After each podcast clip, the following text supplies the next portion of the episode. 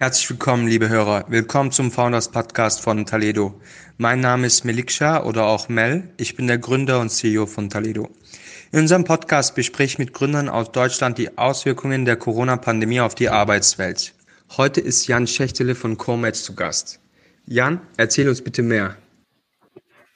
Ja, erstmal vielen Dank. Freut mich sehr, heute hier zu sein. Ähm, ich bin einer der beiden Gründer von Comatch und wir bei Comatch vermitteln freiberufliche Strategie- und Managementberater. Super. Schön auch, dass wir dich heute da haben. Ihr seid auch im weiten Feld des Recruitings unterwegs. Äh, wir machen ja auch Recruiting bei Toledo, aber Comatch ist super spannend, weil ihr vermittelt Berater. Erzähl mal ein bisschen. Also auf welches Segment seid ihr aus? Äh, vor allem, wenn wir Zuhörer dabei haben, die sich für äh, Recruiting interessieren oder auch potenzielle Kunden oder Kandidaten für sich sind, dass sie das mal ich glaube, verstehen. Erstmal das Wichtigste ist, dass wir ähm, auf Freiberuflichkeit, also sozusagen nicht in Festanstellung, sondern im Projektkontext vermitteln. Das ist schon mal, glaube ich, ein ganz wichtiges Differenzierungsmerkmal, zum Beispiel im Vergleich zu euch.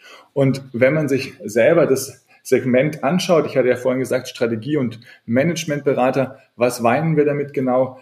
Profile, bei denen viele Leute vom Hintergrund wirklich aus der Beratung selber kommen, aus den großen Strategieberatungshäusern, McKinsey, BCG, aus IT-Implementierungsthematiken, Accenture, Capgemini, ähm, aus kleinen Boutique-Beratungen. Das ist so die eine Hälfte unseres Netzwerkes und die andere Hälfte sind, kann man sagen, so Industrieexperten, also gestandene Profile, die 10, 15 Jahre Erfahrung entweder in einer Industrie oder mit einem sehr speziellen funktionalen Thema haben und sich damit selbstständig gemacht haben.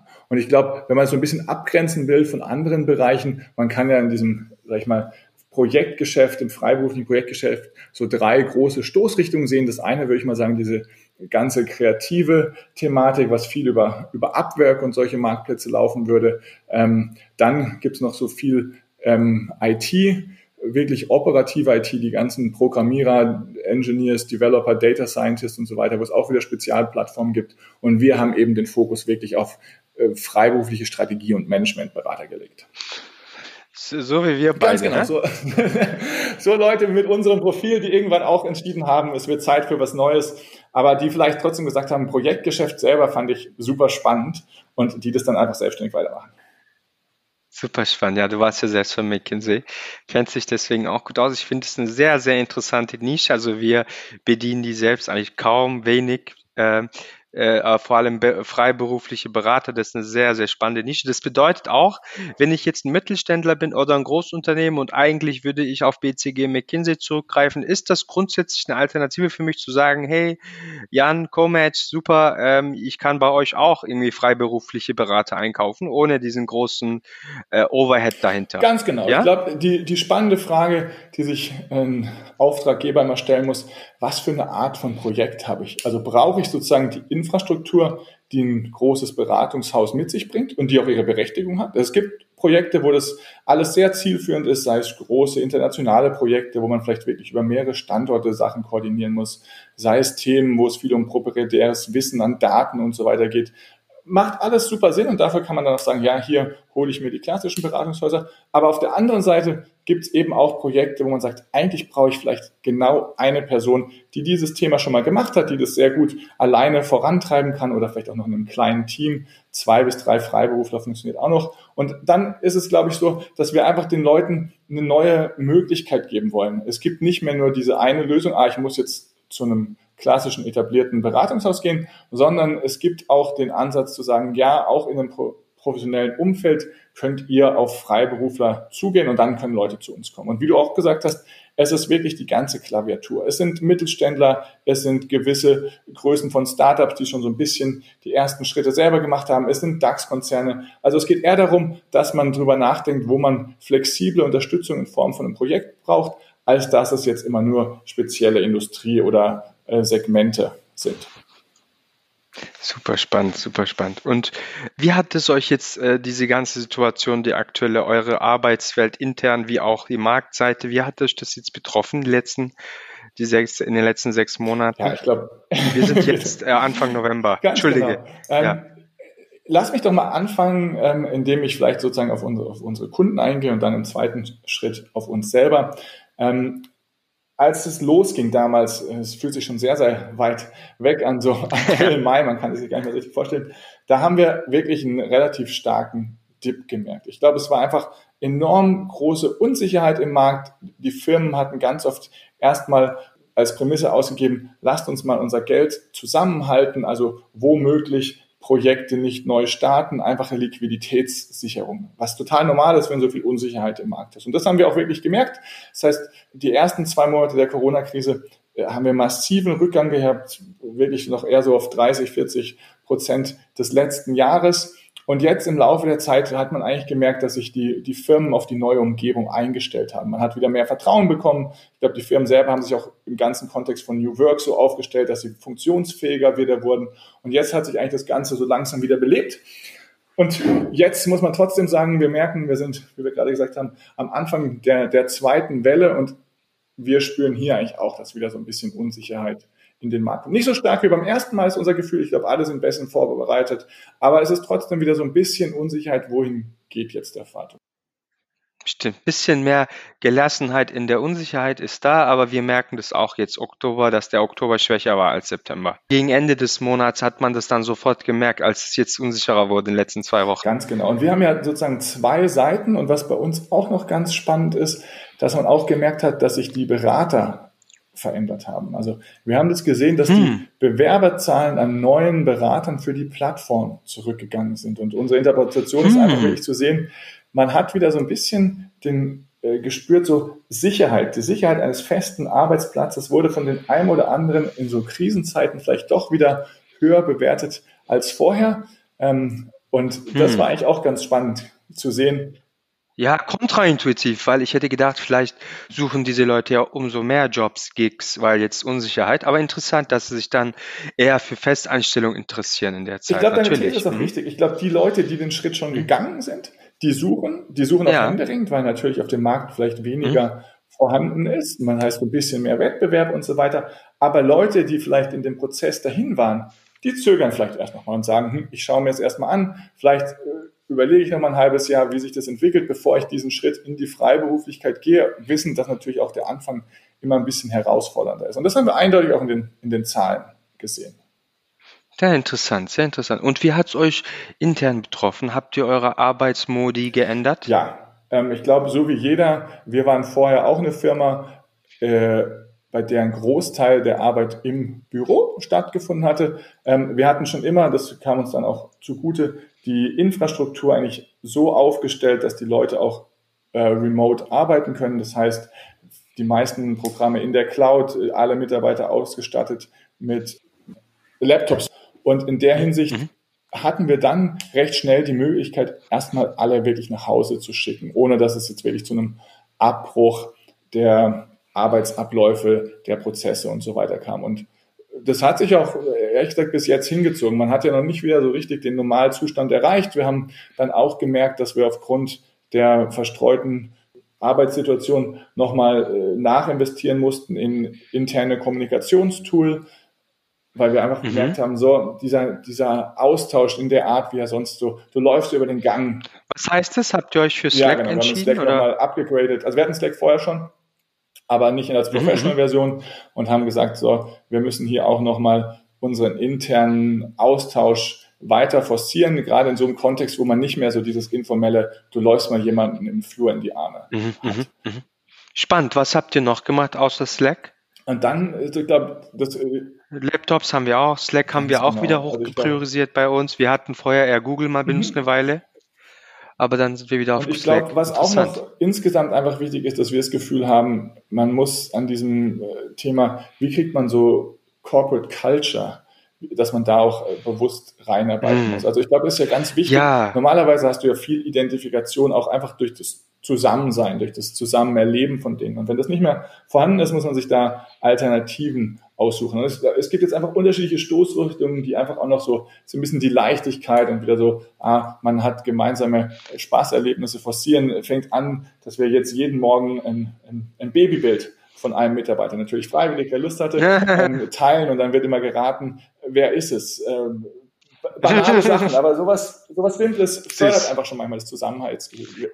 Habt ihr was Physisches gefunden, irgendeine Möglichkeit, Also ich hatte zum Beispiel absurderweise vor, dass man vielleicht mal bei einer kleinen Lagerfeuer oder was auch immer zusammenkommt, aber das habe ich jetzt auch wieder verworfen, weil irgendwie alles ja, genau. Also aufgrund verboten. der Tatsache, was, dass man äh, einfach sich ja. wirklich eigentlich nicht richtig physisch treffen kann, sind es alles äh, wirklich auch Remote-Situationen geblieben. Wir hatten angefangen dann, um auch normal, wir haben drei Büros, eins in Berlin, eins in London, eins in Paris und normalerweise äh, sehen sich auch die Mitarbeiter zwischen diesen Büros. Und jetzt hatten wir mal eine Woche, wo man dann über PlayStation oder SNS, wo man die Leute gegeneinander irgendwelche Spiele machen lassen hat. Dass man einfach auch so schaut, wie schafft man es auch zwischen den Büros den Austausch zu fördern. Also nicht nur innerhalb eines Büros, sondern auch zwischen den Büros. Also viele eher so kleinere Maßnahmen, wo man jetzt auch gar nicht sagen kann, ah, hier, das ist dieses, der eine Hebel, den muss man machen, sondern im ganzen Kontext drüber nachzudenken, wie schafft man es die Kultur, wie schafft man dieses gemeinsame Element, das ja total wichtig ist für eine Firma. Wie schafft man diese Identifikation auch in diesen ja. Zeiten,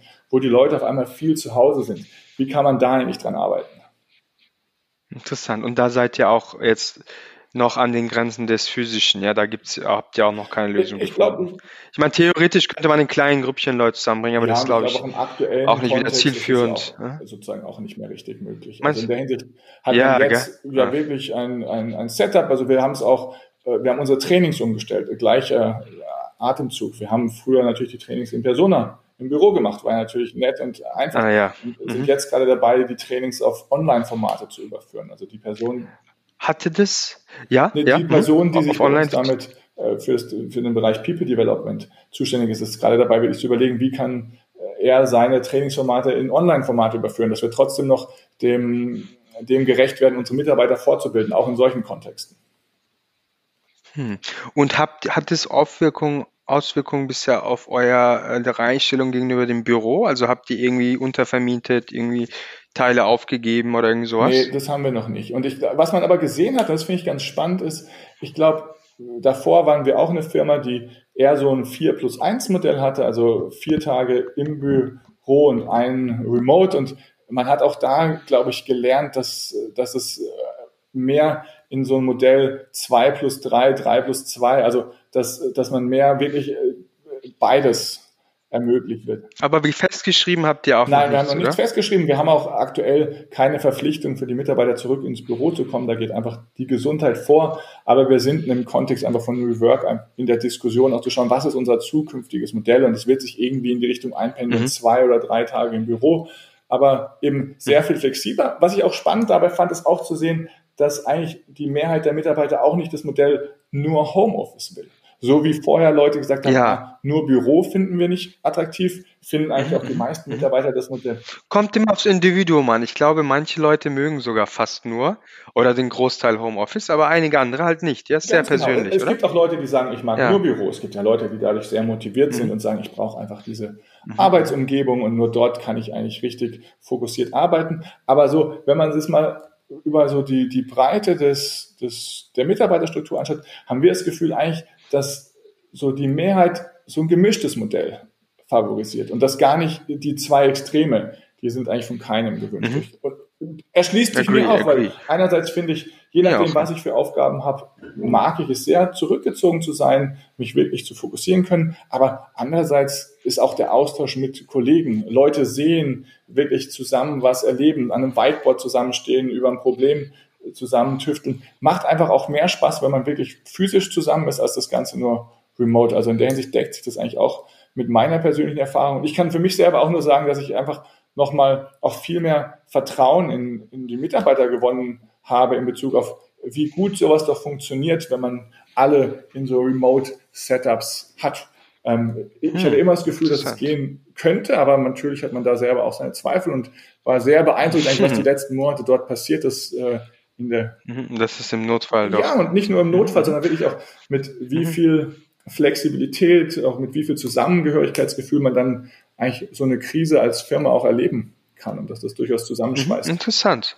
Was wird deiner Meinung nach jetzt kommen? Also jetzt ist Anfang November 2020. Was denkst du, kommt in den nächsten Monaten? Was kommt auf uns zu? Wie lange geht das? Wie ist deine persönliche Sicht? Ja, schwierig. Also ich glaube, es gibt zig Experten hier draußen sehr viel mehr. Ja, und genau deine. So, wir sind ja auch nur Führungspersönlichkeiten in der Unternehmerwelt. Ja. Was ist deine Sicht? Ja, weil deren äh, ihre populistischen Ansichten hören wir täglich. Ähm, die sind meistens anders irgendwie auch incentiviert als wir. Da geht's ja nur um Klicks, Clickbait und whatever. Bei uns geht's ja um unsere Meinung. Unsere Zuhörer sind auch idealerweise Leute wie wir.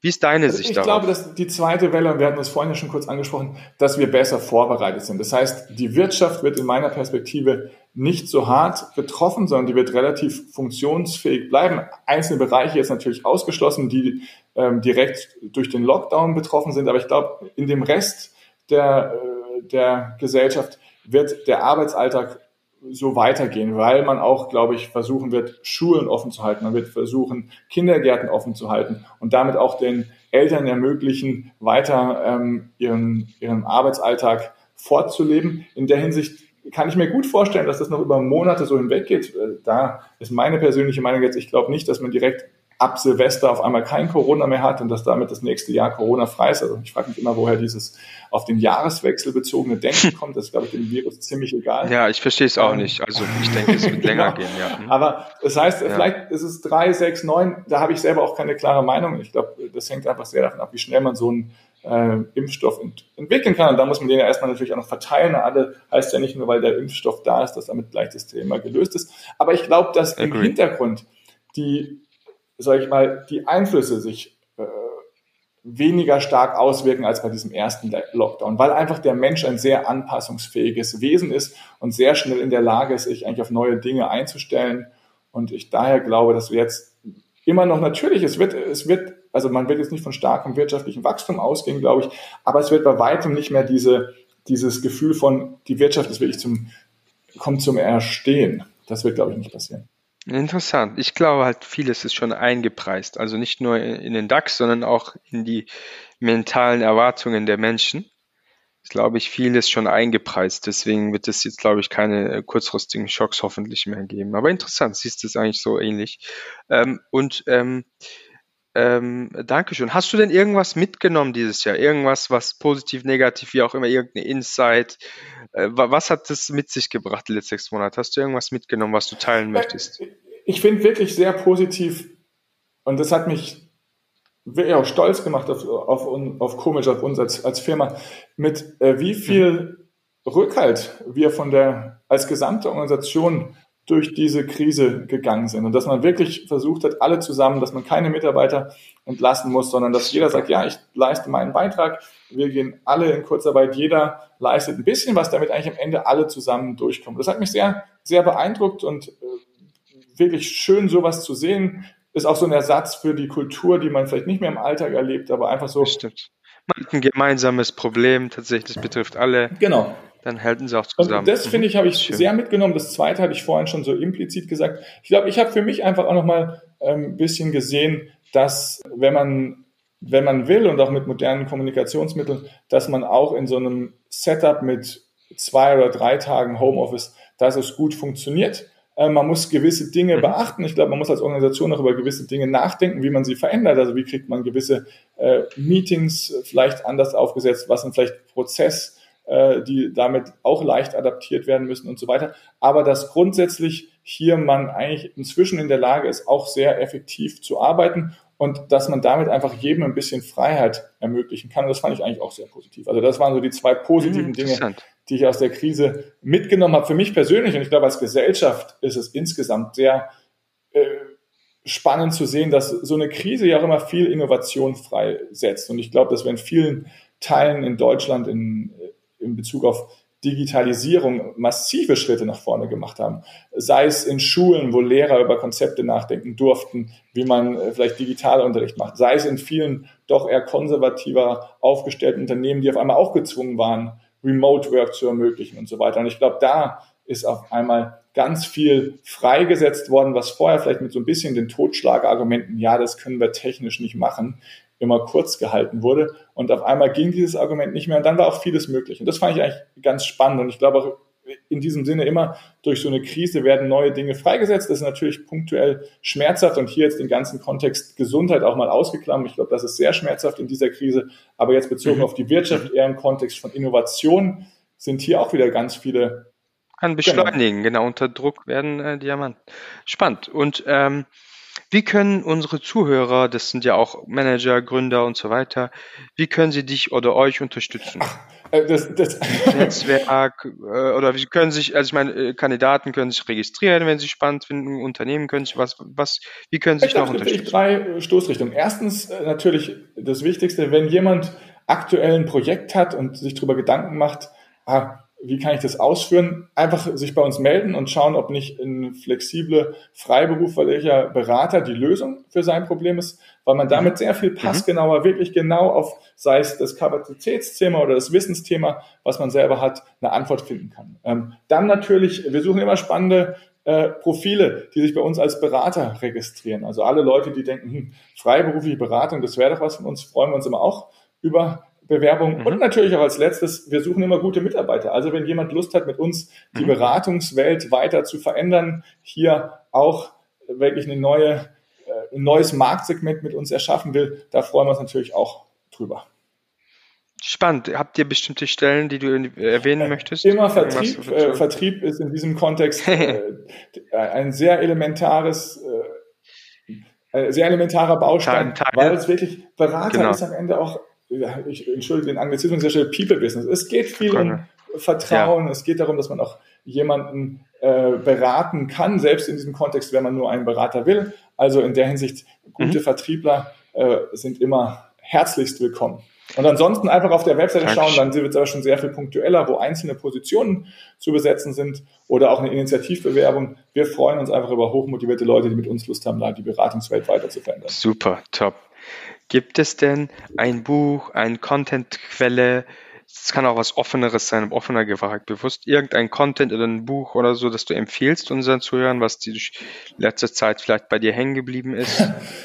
ich lese viel, aber aktuell hm? freue ich mich, dass ich äh, ziemlich banale äh, Krimis lesen kann. Ähm, in der Hinsicht.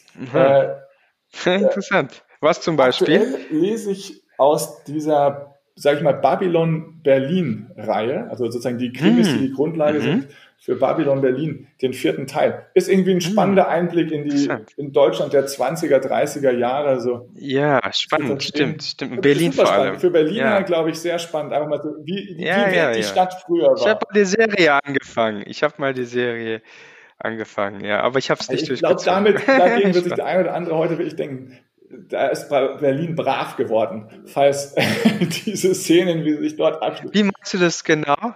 Also du meinst, wir haben uns einfach ein bisschen rückentwickelt in Excitement ich weiß nicht, oder was genau? Excitement, aber zumindest wenn man sich dort anschaut, wie der Alltag war, ich glaube, es war um einiges rougher, es war um einiges wilder ja, als heute. Natürlich, natürlich. Allein schon so Kleinigkeiten wie der Gestank, ja. weißt du, also ich weiß nicht, ich will nicht so, aber ich so uh, hochnäsig im, im wahrsten Sinne klingen, aber das ist für mich sehr unerträglich, wenn etwas dann auch noch glaub, so einfach, schlecht riecht. Und die Städte ja, haben damals sehr schlimm Also in der Hinsicht habe ich jetzt in letzter Zeit gar keine ähm, äh, wirklich, sag ich mal, diese typischen äh, populärwissenschaftlichen Bücher gelesen, wo ich jetzt sagen würde, ah, das, das sollte okay. man sich unbedingt. Interessant, eher Entertainment. Eher okay, okay. auch in diesen Zeiten mal zu sagen, komm, ich gönne mir abends einfach mal ein bisschen seichte Unterhaltung cool. und erfreue mich, erfreue mich dessen. Der Banalitäten, ja.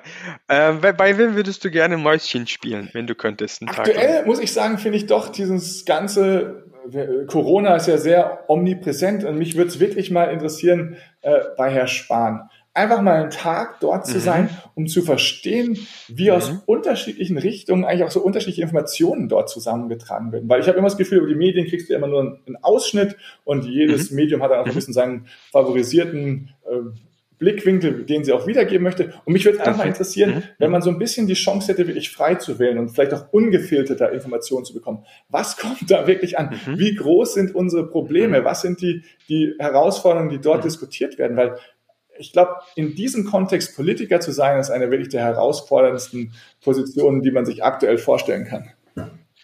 Sehr, sehr anstrengend, viel Verantwortung, kannst nie jedem recht machen. Und ich glaube, es ist nicht leicht. Also ich habe wirklich äußersten Respekt vor den Politikern aktuell, weil in dem Kontext mit so vielen unterschiedlichen Meinungen da draußen. Die einen, die wirklich das als Verantwortung sehen, da hast du recht. Den anderen, die das jetzt so als persönliche populistische Chance sehen, äh, die finde ich immer sehr anstrengend. Aber das eine ist vom anderen auch nicht mehr so auseinanderzuhalten in der Politik, weil das eine und das andere oft nicht geht. Die Leute müssen ja das Spiel spielen, wenn sie da überhaupt mitspielen und wollen. Trotzdem finde ich, man kann es, es geht ja immer so, wie spielt man dieses Spiel? Halten die ihre irgendwie ihre ja. persönlichen Werte hoch und da gibt es garantiert den einen oder anderen Politiker, glaube ich, der das sehr gut macht. Und aktuell hm? finde ich, kann man eigentlich nur sagen, ja, es ist, es ist eine sehr schwere Zeit und äh, man da durchzumanövrieren, ist, ist viele sehr harte Entscheidungen zu treffen. Das stimmt, agree. Und welche zwei Leute sollst du deiner Meinung nach sprechen? Unbedingt, irgendjemand, den du sehr spannend findest. Ob es dann stattfindet, ist eine andere Frage, aber wen also würdest ich du mal so, wenn ich jetzt so bei dieser Frage an meine letzten ein, zwei Wochen denke und so insgesamt drüber liege, dann finde ich mhm. zwei Sachen immer sehr spannend. Das eine ist Dennis Schmolzi, der hat mit mir mhm. studiert und ist der Gründer von Emma the Sleeping Company und es ist ein Eindrucks. Ah, diese Matratze, genau. witzig. Gestern hat ein Freund gesagt, dass er eine kauft. Es gibt ja inzwischen mehrere Matratzen-Startups und warum ich die spannend finde, ist, die haben es selber ohne äh, großes externes Geld geschafft, jetzt aufzubauen. Ja, das Super eindrucksvoll finde ich sowas, Aha. weil man merkt natürlich schon sonst Spannend. mit, äh, ja, mit äh, Venture Capital kann man gewisse Dinge anders machen, aber dass wenn man selber bootstrapped, ja, äußersten Respekt. Super interessant, das wusste ich Und nicht. den zweiten, aha, gerade aha. auch, weil wir beide ja aus diesem HR-Tech-Umfeld kommen, ist ja. Fritz Trott. Das ist der, äh, einer der Geschäftsführer und Gründer von ZenJob, die auch sich dem ganzen mhm. Thema äh, so Zukunft der Arbeit widmen und die vermitteln ähm, studentische Hilfskräfte. Oder sage ich mal, alles, mhm. was in diesem Kontext, wo man, äh, ja, wie würde man das sagen, für Einzelne, sei es für einen Einzelhandel, sei es für Hotels, wo, wo es darum geht, wie kriegt man mhm. Leute, wo immer kurzfristig vielleicht einfachere Tätigkeiten anfangen. Wie kann Helfer. man sowas mhm, mhm, gut digitalisieren? Auch sehr spannend. Stimmt. Nicht einfach, nicht ja, einfach. Vor allem auch ja, aus einem juristischen Kontext. Da geht es dann ganz viel um das Arbeitsrecht. Ja, sehr schwierig. Die haben da auch ein sehr spannendes Produkt gefunden. Und das ist auch gerade in diesem Kontext, wo du ja auch sagst, hey, hier geht es ja auch um HR-Tech, um den ganzen Kontext, könnte ich mir vorstellen dass das auch sehr gut passen würde. Und Emma finde ich auch spannend, weil lustig, gestern erst hat ein Freund, der ist nach Berlin gezogen, sage ich, hol mir jetzt eine ja, Emma-Matratze. Umso besser, ja. Das ist ein so, so witzig, das ist ein Zufall. so ja, ja, ja, super. ja, cool. Jan hat echt Spaß gemacht. Sag, wie können sich Leute bei dir melden? Jederzeit auf LinkedIn anschreiben, einfach darauf referenzieren, dass sie unseren Podcast gehört haben und dann äh, nehme ich mir immer die Zeit, freue mich immer über einen Austausch. Es, es lebt ja davon, dass man auch immer wieder Inspiration Eben. von außen bekommt. Und wir haben tendenziell gute Zuhörer. Sag, äh, Jan, äh, äh, habe ich irgendetwas nicht gefragt, was du gefragt hättest? Garantiert. Aber das heißt ja nicht, dass es wichtiger wäre als das, was du gefragt hättest. Vielleicht ist es wichtig. Vielleicht ist es, fällt dir etwas ein, was Nein, ich vergessen habe. Ich kann nur sagen, es, es war ein nettes, kurzweiliges Gespräch und man ist ja doch immer überrascht, wie schnell sowas ja. durchgeht. Und ich hoffe, dass für Leute ja. vielleicht die eine oder andere Inspiration einfach dabei war. Sehr viel Content, sehr vielen Dank, viele Insights. Du hast mit uns offen, ehrlich geshared. Ich danke dir vielmals, liebe Zuhörer. Ihr könnt euch gerne bei Jan Schächtele melden von CoMatch äh, und auch bei mir mel.talido.com. Äh, euch noch einen schönen Tag. Dankeschön.